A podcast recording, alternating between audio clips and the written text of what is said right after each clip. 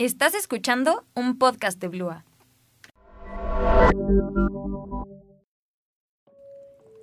Hola, soy Dani Lomelín, su host del podcast, y les quiero dar la bienvenida a la segunda temporada de Matices de la Vida. Estoy muy contenta y emocionada por volver a platicar con ustedes después de parar de hacerlo un ratito, porque creo que en este verano de pausa para el podcast hice muchas cosas increíbles y conviví con personas demasiado especiales que me llenaron de inspiración y aprendizajes que les quiero ir compartiendo poquito a poquito. En estas vacaciones, además de convivir mucho con amigos y familia que quiero mucho, también tuve momentos muy introspectivos y especiales conmigo misma, en los que tal vez cuando no estamos de vacaciones o estamos en la escuela o con muchas cosas que hacer, a veces no nos da como que tiempo para dedicarnos ratitos para disfrutar con nosotros mismos y creo que en estas vacaciones genuinamente hice cosas que disfruto mucho y que me hacen sentir muy bien a mí. Y empecé a tomarle mucho gusto a volver a escribir y definitivamente es algo que considero que me conecta mucho conmigo y con mis emociones. Y eso entre otros hábitos que igual como que fui cultivando que igual en otro episodio les contaré. Pero creo que el escribir siempre ha sido algo que me gusta y como que siempre he tenido etapas en las que lo hago por un ratito y luego lo dejo hacer cuando no tengo tanto tiempo o como que se me olvida. Pero justo en este verano como que encontré en redes sociales a una escritora que comparte sus pensamientos y su forma de escribir, que de verdad me inspiró muchísimo y me dieron muchas ganas de volver a escribir y como de intentar cosas nuevas que, que vayan resonando conmigo conforme voy viviendo y, como, y las cosas como que me van sonando a que van conmigo o a que me harían sentir bien.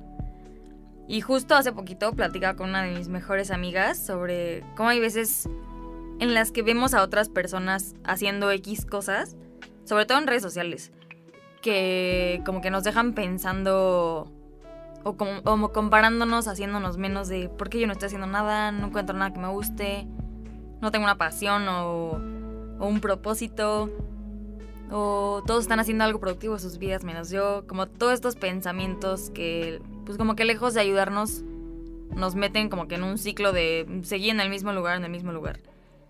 Y obviamente creo que es algo con lo que todos hemos lidiado, todos nos hemos como comparado en relación a lo que otros hacen. Pero justo este verano como que siento que hubo un switch muy padre en mí, en el cual como que todas estas cositas que, que veía, no sé, en redes sociales o que hacían amigas mías o, o gente de mi familia, cosas así, que como que sonaban conmigo o, o decía como, ah, qué padre que tal persona está haciendo tal como que de verdad lo, lo utilicé como inspiración lejos como de una cierta envidia. Entonces como que en este lugar de inspiración como que me da como chance de yo poder intentar nuevas cosas o, o retomar ciertas, ciertas cosas o actividades que hacía que me gustaban. Entonces siento que eso está como muy padre y como que te va conectando contigo misma lejos de alejarte de quién eras o, o como que seguirte metiendo en el mismo círculo de no saber qué anda contigo. Y creo que esta inspiración se ve muy diferente para cada persona. Y obviamente no a todos nos va a llamar la atención lo mismo o nos va a gustar lo mismo. Puede que alguien le inspire muchísimo la moda y el maquillaje, y a otros el universo, la cocina, los deportes, la psicología, entre mil cosas. Y ver gente que hace estas cosas que cause como un sentimiento en ti de aspiración a querer hacer algo o probar estas cosas, pues creo que está padrísimo si lo tomas desde un lugar de inspiración y no tanto como de envidia. Y creo que te puede como que llevar a, a intentar de nuevo cosas que, que te pueden hacer feliz o que sean como parte de cositas que cultiven tu amor propio como rituales que, que te hagan sentir bien. Y ahora sí centrándome un poquito más en el tema del episodio de hoy, quiero platicarles un poquito sobre mi camino al amor propio y de dónde viene todo esto, todo esto que les acabo de platicar de la escritura y todo esto. Eh, y bueno, hay algunas creencias que tengo sobre el amor propio y cómo se ve para mí el amarme a mí misma y, y todo, todas estas preguntas. Bueno, primero comenzaré contando mi caminito sobre este concepto. Y pues yo toda la vida fui una niña súper alegre, como curiosa, ocurrente, divertida. Y la verdad, o sea, como que no me daba nada de pena hacer el ridículo chiquita, o sea, como que era muy alegre y muy feliz. O sea, obviamente como todos tenía mis cositas y situaciones que me costaban, pero en general como que nunca tuve un solo tema relacionado a mi autopercepción o, como a tener un diálogo interno muy malo o algo así, o sea, para nada. Y como que simplemente era una niña que fluía ante la vida, como que jugaba lo que sea, convivía perfectamente.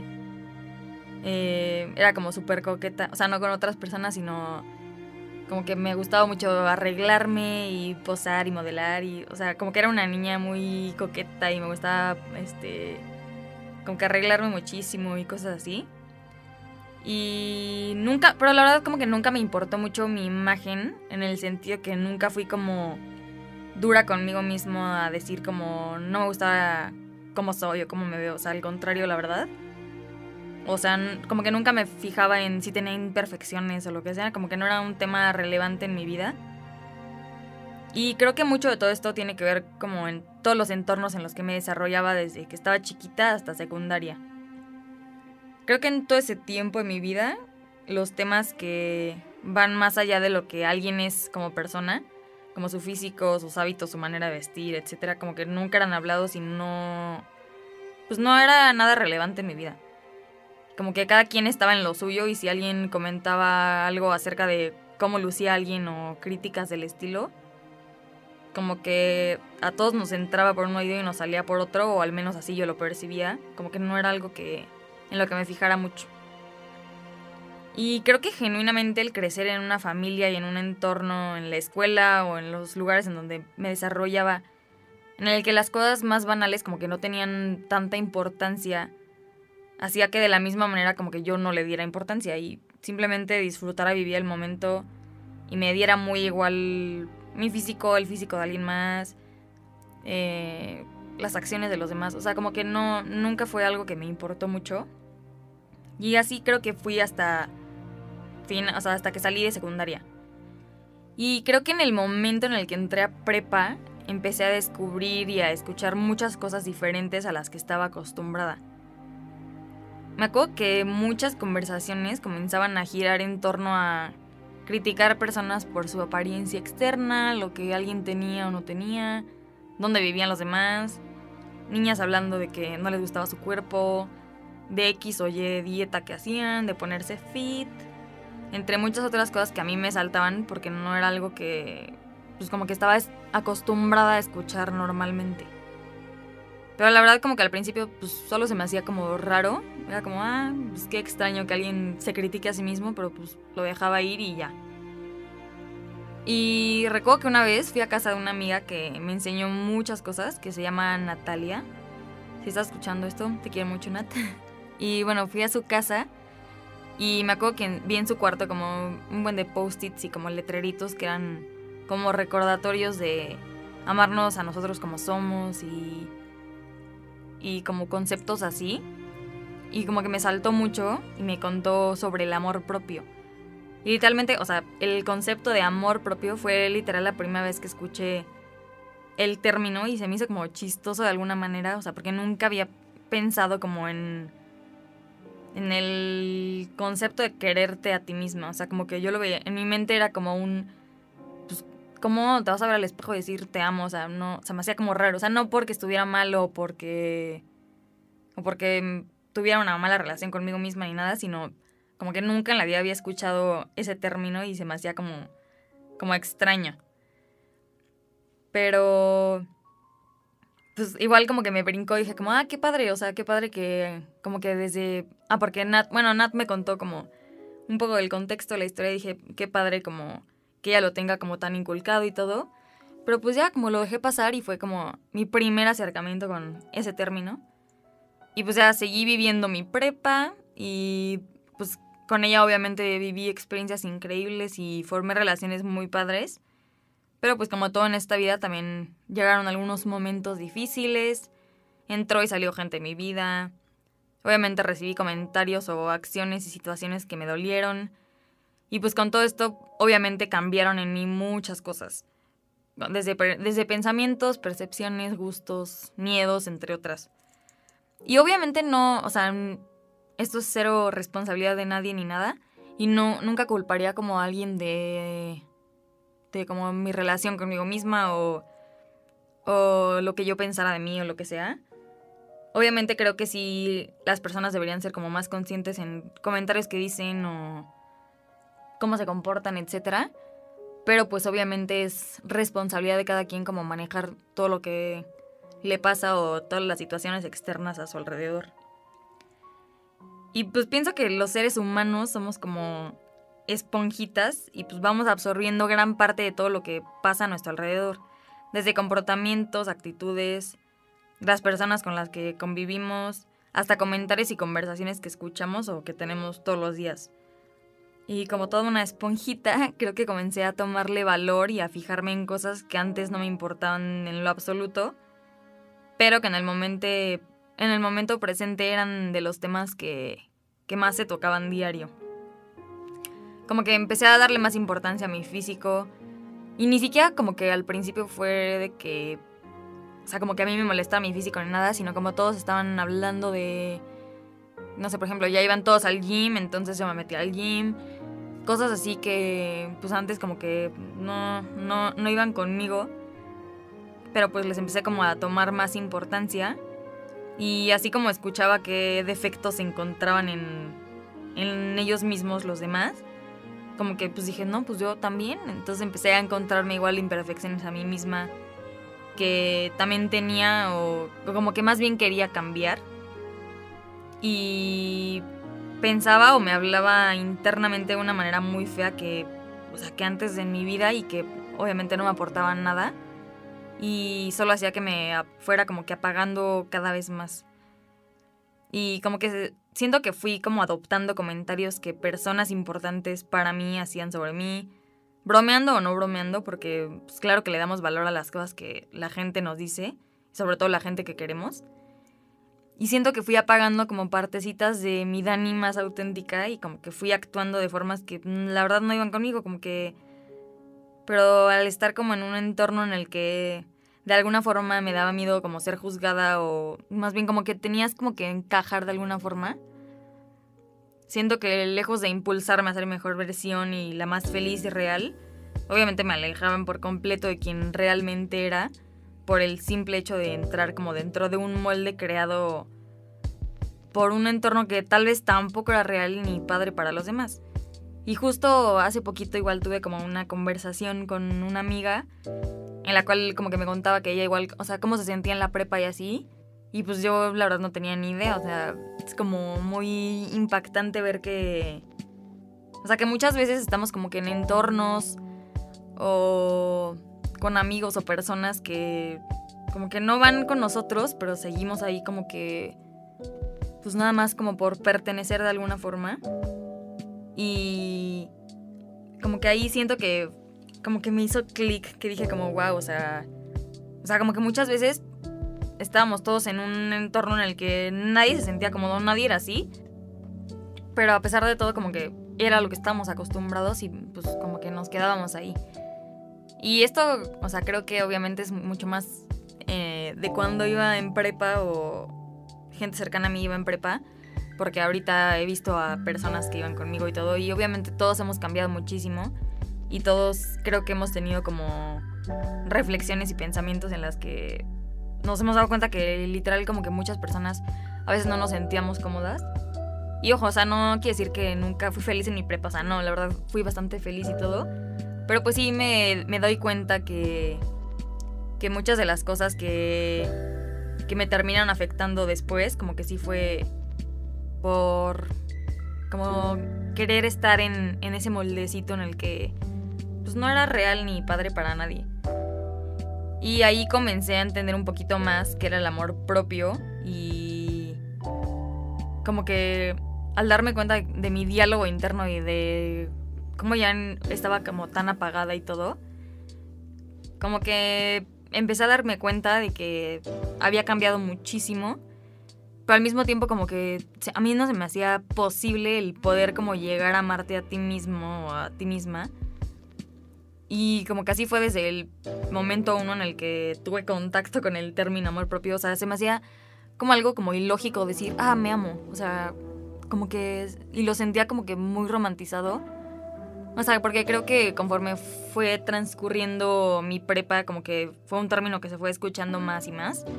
Pero aún así se me hacía como muy extraño el, el decir me amo a mí mismo. O sea, como que siento que no es algo que lo dices y ya se cumple. O sea, como que estaba muy extraño para mí. Y como que en mi cabeza era un... No es como que me voy a despertar un día y voy a decir, no inventes lo mucho que me amo. O sea, se me hacía como ilógico y real. Y pensaba más que era un poco como el aceptarte y tratarte o hablarte bonito, como no tener una conversación interna fea contigo misma. Y sabía que definitivamente no era algo que estaba haciendo y quería cambiarlo porque pues ya no me sentía contenta con pues con como que mi autopercepción ni, ni sentía que fuera como suficiente. Y obviamente pues hubo factores que influyeron externos a mí, lo que sea. Pero pues todo eso estaba dentro de mí, o sea... Entonces era algo que definitivamente como que quería cambiar porque ya como que me sentía demasiado mal y ya sentía que me hacía como mucho daño a mí misma. Porque ya sentía que estaba como en un hoyo en el que no sabía salir. Y ahí fue cuando entré a terapia y empecé a trabajar en todas las cosas que necesitaba trabajar, además de mi amor propio y mi concepto sobre él. Y creo que eso fue como uno de los actos que ahorita pienso hacia atrás y digo que fue un gran acto de amor propio, como el querer trabajar en mí misma y salir de un como estado mental en el que no me sentía cómoda. Y creo que ahora puedo definir o explicar un poquito mejor lo que significa para mí este concepto. Y para mí creo que el amor propio no es un no es tanto como el este concepto de amate a ti mismo y, verte y estar casi que enamorado de ti, o sea, no. Pero creo que para mí es como un caminito en el que como que nos llevamos bien con nosotros mismos, como que nos gusta quiénes somos. Y creo que es un camino que llevas contigo diario, o sea, es un camino de todos los días y cada día se puede ver diferente, o sea, obviamente creo que va a haber días buenos y días malos, y creo que es algo muy personal para cada quien y que va cambiando o es distinto dependiendo de cada etapa en la que vamos viviendo. Por ejemplo, creo que cuando era chiquita mi amor propio se veía reflejado en la manera en la que fluía, me gustaba quién era, era auténtica ante todo y como que jugaba y hacía cosas que me hacían feliz. Y a pesar de que no, no estaba tan familiarizada con el concepto de amor propio o, como que estaba consciente de que de alguna forma como que me amaba a mí misma, pues era algo que practicaba. Y por ejemplo, en prepa, cuando entré en un círculo tóxico en el que me sentía atrapada y no me trataba para nada bien a mí misma, mi amor propio se vio reflejado cuando decidí querer estar bien y hacer un cambio. Y fui a terapia para como sanar muchos aspectos que necesitaba sanar. Y después de terapia comencé a descubrir como todas las cosas que disfrutaba hacer, que me nutrían físicamente y mentalmente, empecé a rodearme de gente que me aportaba y me hacía sentir paz, entre muchas otras, era como de las cosas que cultivaban mi amor propio. O sea, para mí el amor propio es como sentirte bien contigo misma, como preguntarte a ti qué te va a hacer sentir bien hoy. Y puede que un día sea hacer ejercicio, puede que un día sea quedarte todo, el día en tu cama sin hacer nada. Puede que otro día sea hacerte una rutina de skincare puede que otro día sea hablar con alguien que quieres mucho. O sea, creo que es como muy diferente para cada quien y que literalmente es un camino de todos los días y que cada día es como preguntarte qué necesitas hoy o qué necesitas en esta etapa de tu vida para sentirte mejor y para estar como en paz contigo mismo y sentirte pues como con cariño, como quererte a ti, aceptar quién eres. Y también como siento que tiene mucho que ver el el que te guste estar a solas contigo mismo. O sea, creo que si de verdad como que le huyes a toda costa a, estar en tu propia compañía, chance y sí deberías trabajar un poquito el amor propio o como cómo te sientes estando contigo. Y entonces para mí el amor propio es aceptar quién eres en cada etapa de tu vida y encontrar las cosas que se sientan bien para ti.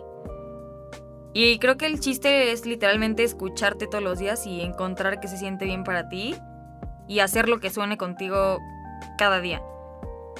Y también creo que algo que me gustaría como tocar es que para mí el amor propio no va peleado con el querer hacer cambios en uno mismo. Siento que muchas veces como que está satanizado el que si quieres cambiar algo en ti, es como un, ah, no te amas. O sea, si alguien se quiere pintar el pelo y a lo mejor hacerse algo diferente en la cara o algo así, este, como que muchas personas son propensas a decir como, ámate como eres, no que, no que te amabas, ¿por qué quieres cambiar entonces? O sea, siento que eso no tiene nada que ver y creo que el amarnos a nosotros mismos también puede ir como ligado a si queremos o no hacer cambios en nosotros. Y pienso que si hay algo en ti que te gustaría mejorar, ya sea espiritualmente, mentalmente o físicamente, o tal vez algún cambio que te pueda hacer sentir más cómodo o más segura, es súper válido y pues, qué mejor que querer mejorar para ti mismo y, de alguna forma sentirte mejor en tu piel y en tu mente y en quién eres. Pero lo que sí pienso es que sea la etapa en la que te encuentres y sin importar si quieres mejorar o no algo en ti, que lo hagas desde una perspectiva o una posición de amor. Como un quiero mejorar porque me amo y me sentiré más contenta y no porque me odio como soy y tengo que cambiar. Sino como un un impulso de querer mejorar para sentirte mejor contigo y que te sientas como más contento.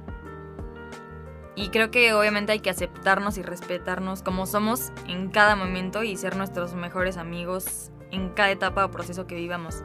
Independientemente de si estás como, si, tienes como una meta de, un cambio o alguna mejoría que, quieras en ti, ir como aceptándote literalmente en cada etapa en, de, en la que estás.